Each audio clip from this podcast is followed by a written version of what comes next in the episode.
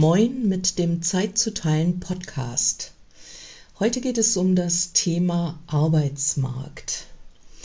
Der Arbeitsmarkt spielt ja in der sozialen Arbeit und bei sozialen Arbeitgebern in vielfältiger Weise eine Rolle. Und da helfen zu Beginn einfach mal ein paar Zahlen. Zum Beispiel im April 2023 waren laut Statistischem Bundesamt 45,7 Millionen in Deutschland lebende Menschen erwerbstätig. Die Arbeitslosenzahl lag bei 5,7 Prozent. Wenn ich mich an das Jahr 1993 erinnere, also vor 30 Jahren, bei meinem Eintritt einer Tätigkeit in die Verbandsarbeit der Wohlfahrt, waren es 37,8 Millionen Menschen, die erwerbstätig waren und die Zahl der arbeitslos gemeldeten Menschen hatte gerade die 4-Millionen-Grenze überschritten und lag bei über 10 Prozent mit steigender Tendenz bis ins Jahr 2005 dann bei über 13 Prozent. Das war damals ja auch die Überlegung äh, beziehungsweise die großen Untersuchungen und politischen Programme, die dann die Harzreform auf den Weg brachten. Also im Zuge der Harzreform ähm, beziehungsweise der Zusammenlegung von Arbeitslosengeld und der Arbeitslosenhilfe hat man sich eben damals überlegt, dass es Optimierungsmöglichkeiten gibt, die die Arbeitslosenzahlen senken kann und die Behörden im Rahmen einer Optimierung dann auch, indem sie eben Hand in Hand arbeiten, ähm, die die Effizienz der vorhandenen Maßnahmen erhöhen und damit auch die Vermittlungszahlen verbessern kann. Eine Arbeitsmarktbilanz aus dem Jahr 2007 der Arbeitsagentur zeigt wiederum, dass der Arbeitskräftebedarf zwischen 1991 bis 2025 und die Zahl der Erwerbspersonen sich kontinuierlich annähert. Das ist der sogenannte demografische Wandel, das heißt also der Bedarf an Arbeitskräften und die Zahl des ähm, Erwerbspersonenpotenzials nähert sich an mit der Prognose, dass sie eben mit der Zeit die den Arbeitskräftebedarf deutlich untersch unterschreitet. Und so geht man heute davon aus, dass im Jahr 2030 5 Millionen Fachkräfte fehlen werden. Und Hochrechnungen und Prognosen für 2060 gehen sogar davon aus, dass sich der Anteil der Erwerbstätigen um 10 Millionen Menschen reduziert hat. Und das ist ja die große Sorge, die soziale Träger heute schon spüren, dass nicht mehr alle Angebote aufrecht erhalten werden können, weil eben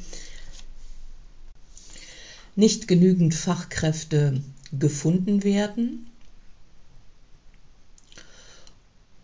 und gleichzeitig aber doch die Not steigt, auch jetzt gerade wieder als Folge der Pandemie neue Existenznöte, Herausforderungen, beispielsweise auch Gewaltpotenziale in Familien ähm, als Herausforderungen dastehen. Und deswegen braucht es noch mehr Fachkräfte, als es in der Vergangenheit schon gab gerade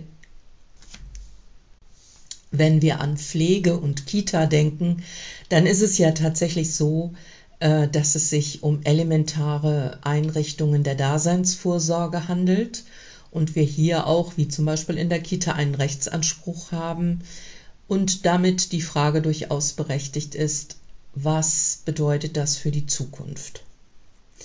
1993, also vor 30 Jahren, hatten Studierende der sozialen Arbeit und vergleichbarer Berufe erhebliche Schwierigkeiten, einen passenden Arbeitsplatz zu finden. Heute können sich Arbeitskräfte im Sozial- und Gesundheitswesen ihre Arbeitsplätze sogar aussuchen. Ja, es geht sogar so weit, dass Arbeitgeber mit einer Liste von Benefits um sie werben und das gerade weil das System und die sozialen Träger auch ums Überleben bangeln, da der Personalmangel die Daseinsvorsorge nicht mehr sicherstellt. Ein wesentliches Phänomen ist bei dieser ganzen Betrachtung, dass sich in diesem Zeitraum und gerade auch als äh, Hoffnung der sogenannten Harz-Reform ähm, ja eigentlich die Armutsquote verändern, also deutlich sinken konnte.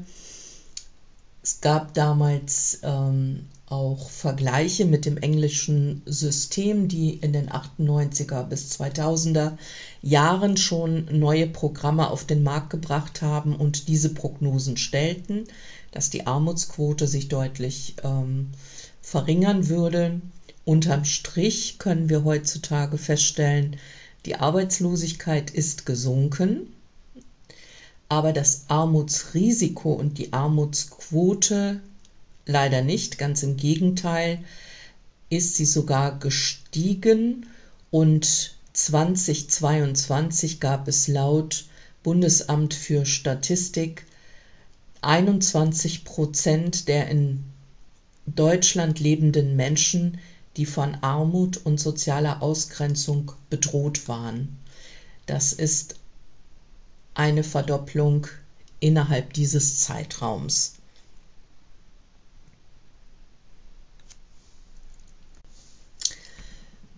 Unterm Strich, warum ist das Thema Arbeitsmarkt also von Bedeutung für Studierende und Fachkräfte der sozialen Arbeit? Zum einen weil die Klientel in den ambulanten und stationären Einrichtungen häufig von Armut oder Arbeitslosigkeit betroffen sind und die Folgen von Armut und Arbeitslosigkeit eine Rolle spielen bei der Stabilisierung der Lebenssituationen. Also sie befinden sich in der Regel in besonderen Lebenslagen mit einer Folge von weiteren Problemen wie zum Beispiel Wohnungsnot, ähm, Suchtproblematiken, Trennung in Familien. Das alles spielt im Kontext der sozialen Arbeit eine Rolle. Und auf der anderen Seite ist natürlich das Thema Arbeitsmarkt ein Thema im Zusammenhang mit dem Fachkräftemangel. Das heißt, die ähm, Anforderungen für Sozialträger, Arbeitgeber der sozialen Arbeit haben sich deutlich verändert, während man vor 20 oder 30 Jahren eben aus einer Bewerberlage von zwischen 30 und 60 bis 70 Bewerbungen sich jemand aussuchen konnte, ist es heute so, dass manche froh sein können, wenn überhaupt Bewerbungen eingehen und eine passende Person gefunden wird. Und das hat natürlich auch wiederum Auswirkung auf die Frage, wie gehen Arbeitgeber mit Fachkräften um und ähm, wie kann Personalbindung und Personalgewinnung gestaltet werden. Das war es heute zum Thema Arbeitsmarkt als ein zentrales Fachthema der sozialen Arbeit.